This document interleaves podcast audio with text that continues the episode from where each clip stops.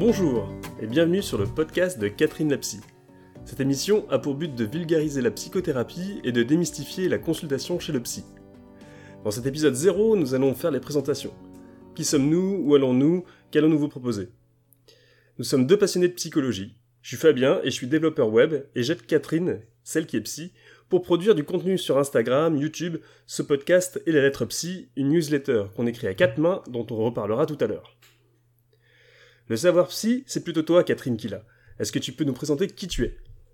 Mais je suis une ancienne euh, inspectrice du Trésor public qui s'est reconvertie il y a quelques années. J'ai connu euh, l'analyse transactionnelle il y a 20 ans, c'était ma première approche euh, psy. Parce que la psy avec laquelle j'ai travaillé à l'époque en tant que patiente nous expliquait un certain nombre de concepts parce qu'en analyse transactionnelle, eh ben, on transmet les concepts qu'on utilise. Et puis euh, finalement j'ai fait mon cursus, euh, je suis allée euh, en fac de droit, j'étais dans l'administration. Et en 2011, j'ai décidé de me former en analyse transactionnelle, qui était à l'époque une approche de psychothérapie qui me permettait d'avoir le titre de psychothérapeute pour exercer. Puis finalement, en 2012, il y a eu le décret d'application de la loi Accoyer qui nous a dit qu'on pouvait plus être psychothérapeute si on avait seulement une formation en psychothérapie, quand bien même elle durait 5 ans, comme c'était le cas pour moi.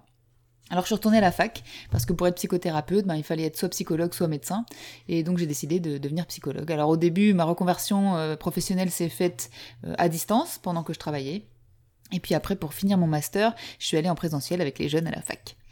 Et finalement, bah, aujourd'hui, depuis quelques années, je suis psychologue et psychothérapeute, et je travaille avec euh, deux approches euh, différentes dont je pourrais peut-être parler tout à l'heure, et je travaille euh, exclusivement en libéral. Et je reçois donc des patients en couple et en individuel, je reçois pas d'enfants, ce sont des adultes, et puis sur les réseaux sociaux, j'ai une présence euh, pour euh, dédramatiser les consultations chez le psy parce que moi, bah, il y a 20 ans, avant de rencontrer ma première psy, j'ai eu vraiment beaucoup de sentiments de honte, d'avoir des problèmes, d'être bizarre, euh, alors qu'aujourd'hui, je sais que je souffrais d'un trouble anxieux généralisé et d'hypochondrie, qui sont aujourd'hui guéris.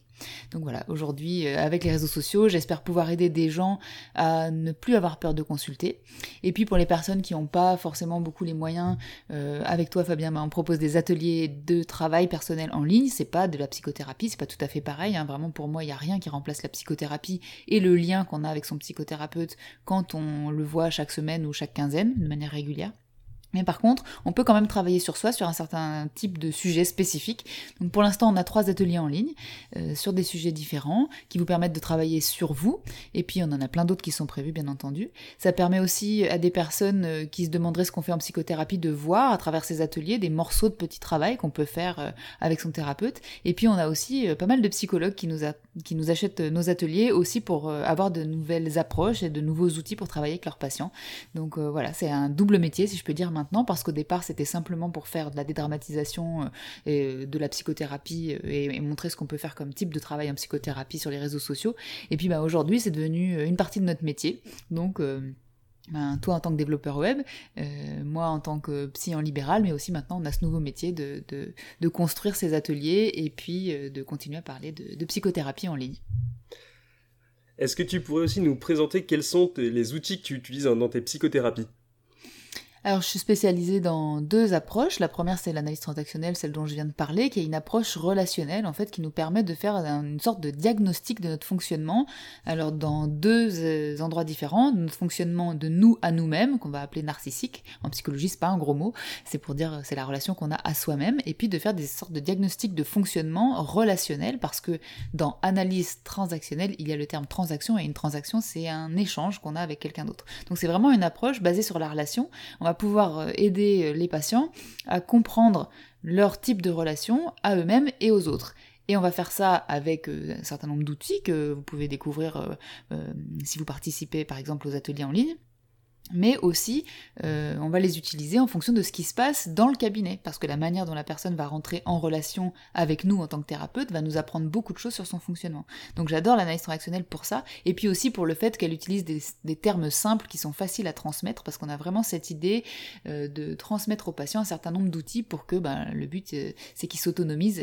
Eric Berne qui a créé l'analyse transactionnelle, vraiment c'était quelque chose de très important pour lui, que le patient soit autonome le plus vite possible et que dès qu'il puisse, il puisse se passer de son thérapeute. Donc ça, c'est la première approche que, j'ai connue moi en tant que patiente et qui m'a passionnée, fascinée, et c'est ça qui a fait que, voilà, dix ans plus tard, j'ai voulu me former en 2011 à l'école d'analyse transactionnelle.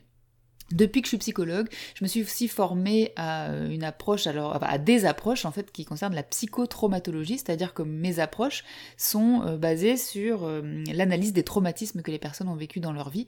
Et ce qui est très important pour moi dans ces approches-là, c'est qu'elles sont très scientifisées, dans le sens où il y a pas mal de recherches dessus. Alors la recherche, ça fait pas tout, hein, bien sûr.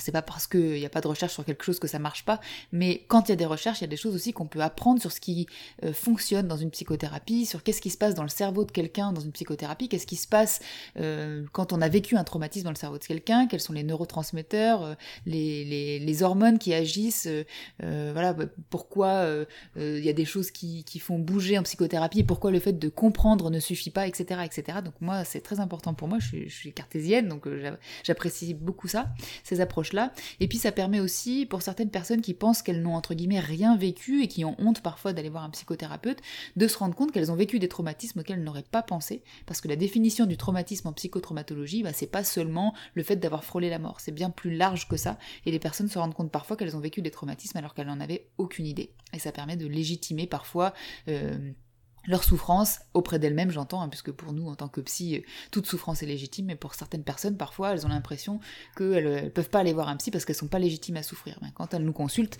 et qu'on fait un travail en psychotraumatologie, elles se rendent compte parfois que finalement, euh, elles avaient bien vécu un certain nombre de choses. Et je suis formée donc à trois approches en psychotraumatologie pour l'instant. Donc la première à laquelle je me suis formée, c'est l'EMDR, c'est pas ma préférée, mais euh, elle marche très très bien aussi dans certaines situations, donc je, l'utilise beaucoup.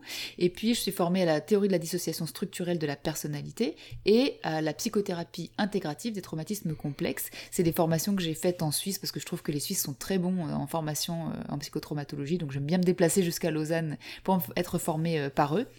Et donc ces approches sont un petit peu plus douces que le MDR et elles nous permettent tout un tas d'explorations de choses différentes. Et puis bientôt je vais me former à l'ICV qui est l'intégration du cycle de vie, qui est une autre approche de psychotraumatologie. Euh, et je pourrais en dire plus peut-être bientôt sur les réseaux sociaux aussi pour expliquer un petit peu de quoi il s'agit. Alors qu'allons-nous trouver dans ce podcast? Euh, Il va y avoir deux formats. Le premier sera un format très carré et qui sera grosso modo la version audio de nos vidéos YouTube. On aime bien le format podcast, comme ça ça nous permet euh, d'écouter l'émission tout en faisant autre chose, et le tout sans pub.